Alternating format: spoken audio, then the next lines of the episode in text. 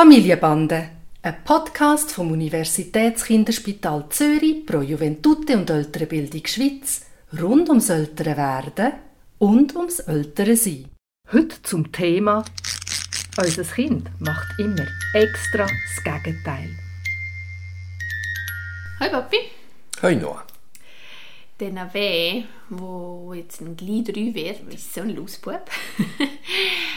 wenn du ihm etwas sagst, dann macht er wirklich absichtlich genau das Gegenteil.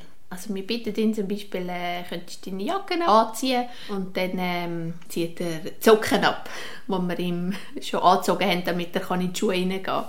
Oder der Tani bittet ihn, amigs leislich zu sein, damit er kann etwas vorsingen oder Beatboxen und dann kannst du sicher sein, dass der Nave anfängt zu singen. Also es ist so genau, er macht ganz genau das Gegenteil von dem, was man ihm bittet. Und ein Trick, den wir herausgefunden haben, ist ihm eben genau das bitten zu machen, was er nicht soll machen soll. Und dann funktioniert es. Aber ob das so geschickt ist, naja, wie sollen wir mit dem umgehen? Also wir kommen dazu zwei Stichwörter in den Sinn. Das eine ist, dass äh, die Kinder in diesem Alter ein enormes Gespür haben für die Erwartungshaltung vom Gegenüber. Also ich erlebe das auch in der Praxis ganz häufig, dass wenn so alle mit großen Augen etwas erwarten oder ich in einer Testsituation, dann funktioniert es nicht. Und das Zweite, und das ist vielleicht der Grund, warum es nicht funktioniert, das ist die sogenannte Selbstwirksamkeit. Also ein Kind weiß, dass es etwas bewirken kann und das will es jetzt wirklich einüben. Und wenn das etwas ist, was du hast wollen, dann ist es nicht selbstwirksam, sondern dann ist es etwas, wo, wo vom anderen vorgegeben ist. Und das haben wir ja auch schon mal ein paar Mal gehabt. Er kann sich ja noch gar nicht vorstellen, dass du eigentlich etwas anderes wettest als er in dieser Situation. Also ich glaube, es braucht erstens mal ein Verständnis dafür, also dass man weiß, das ist jetzt nichts gegen den Tani oder nichts gegen dich, sondern es ist wirklich ein Ausprobieren von etwas, wo er denkt, das ist ganz wichtig in meinem Leben, nämlich, dass ich bestimme, wie es läuft. Und das Zweite ist, wenn man das nicht will, dann muss man natürlich probieren, sehr geschickt damit umzugehen, mit einer so einer Situation. Und geschickt heißt, man kann sich im Vornherein überlegen, wie formuliere ich etwas, da hast du mit richtig gesagt, dass man sehr selten soll man das mal einsetzen und das ist mit Humor ja auch, wenn man das Gegenteil verlangt. Aber ich glaube auch nicht, dass das eine grundsätzliche Erziehungshaltung sein soll. Das, das wäre komisch. Man muss sich dann immer überlegen in so Situationen, und das ist etwas Wichtiges, was ich jetzt sage, wie viel Zeit habe ich? Oder? Also wenn du unter Druck bist und sagst, jetzt Jacken anlegen, in fünf Minuten geht der Bus, dann ist das schon nicht gut oder? Und wenn er dann die Socken abzieht in dem Moment, ich weiß gar nicht, ob wir auf das eingehen noch, aber dann kommen ja auch Aggressionen in so einem Moment, gerade wenn du unter Zeitdruck bist, wo es noch schwierig ist, mit umzugehen und wo er spürt und wo er nicht kann einordnen kann, oder? Und vielleicht dann gerade nochmal der andere Socken auch noch auszieht, weil er ja selbstwirksam sein Ja, das ist ein bisschen Teufelskreis, stimmt. Also das sind gar nicht so einfache Situationen und es gilt ein bisschen wie die, wo wir über das Trotzen geredet haben, dass man, ich glaube, einfach geschickt muss sein. Und geschickt sein heisst, dass man mit Ablenkung schafft, dass man mit Kompromiss schafft, das, was wir auch schon erwähnt haben. Und sich überlegt, wo, das habe ich von dir gelernt, oder? Choose your battles. Also, wenn muss man streng sein und wirklich sagen, das geht nicht so. Und das sind meistens ja nicht sättige Beispiele, sondern wo man halt einmal kann, ein 5 Grad sein kann und halt, wenn er dann anstatt Jacken anzieht, Socken auszieht, dann irgendwie etwas Lustiges daraus macht und sagt, du, das ist eine coole Idee, nimm jetzt mal deine Socken und du sie zuerst in die Jacke rein, bevor dein Arm reinkommt.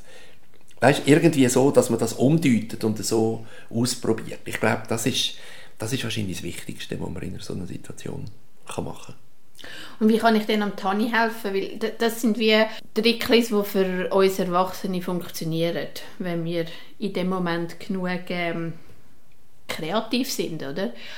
Aber für den Tani ist das so eine frustrierende Situation, wenn er am Nave sagt, kannst du bitte schnell ruhig sein und dann fährt er extra anfangen zu singen.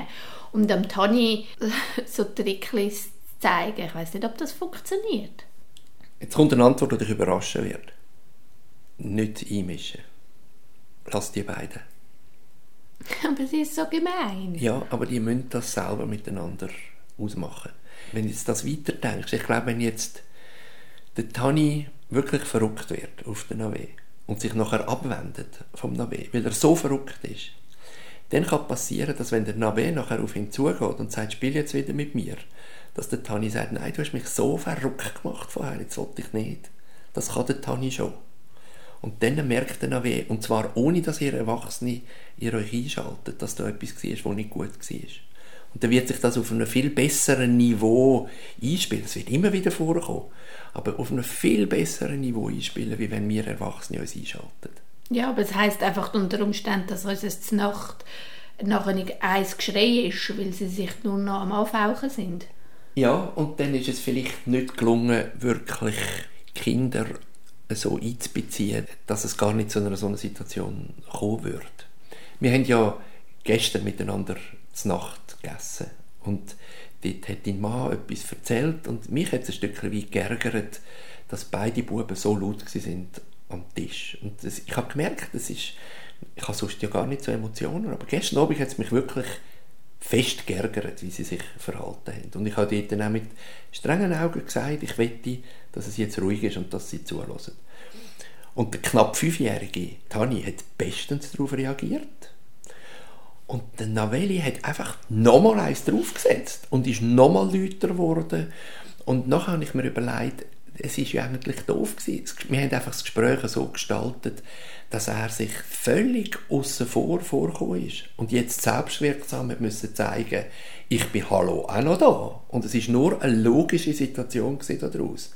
Und hätten wir ihm vorher eine Plattform gegeben und ihn besser abgeholt, dann denke ich, dann wäre die Situation gar nicht passiert unsere Kinder sind ja immer unsere Seismographen, also sie spüren, wenn es Erdbeben kommt, oder? Mhm. Und ich glaube, wenn so eine Situation kommt, dann muss man sie vielleicht auch aushalten und irgendwie mit umgehen und sich das nächste Mal überlegen, hätten wir das als Erwachsene gescheiter können verhindern ja, es ist eine spannende Frage. Es ist nicht einfach dann in der Situation selber zu überlegen, wo könnte jetzt eben dann noch selbstwirksam sein, so dass es für andere nicht störend ist.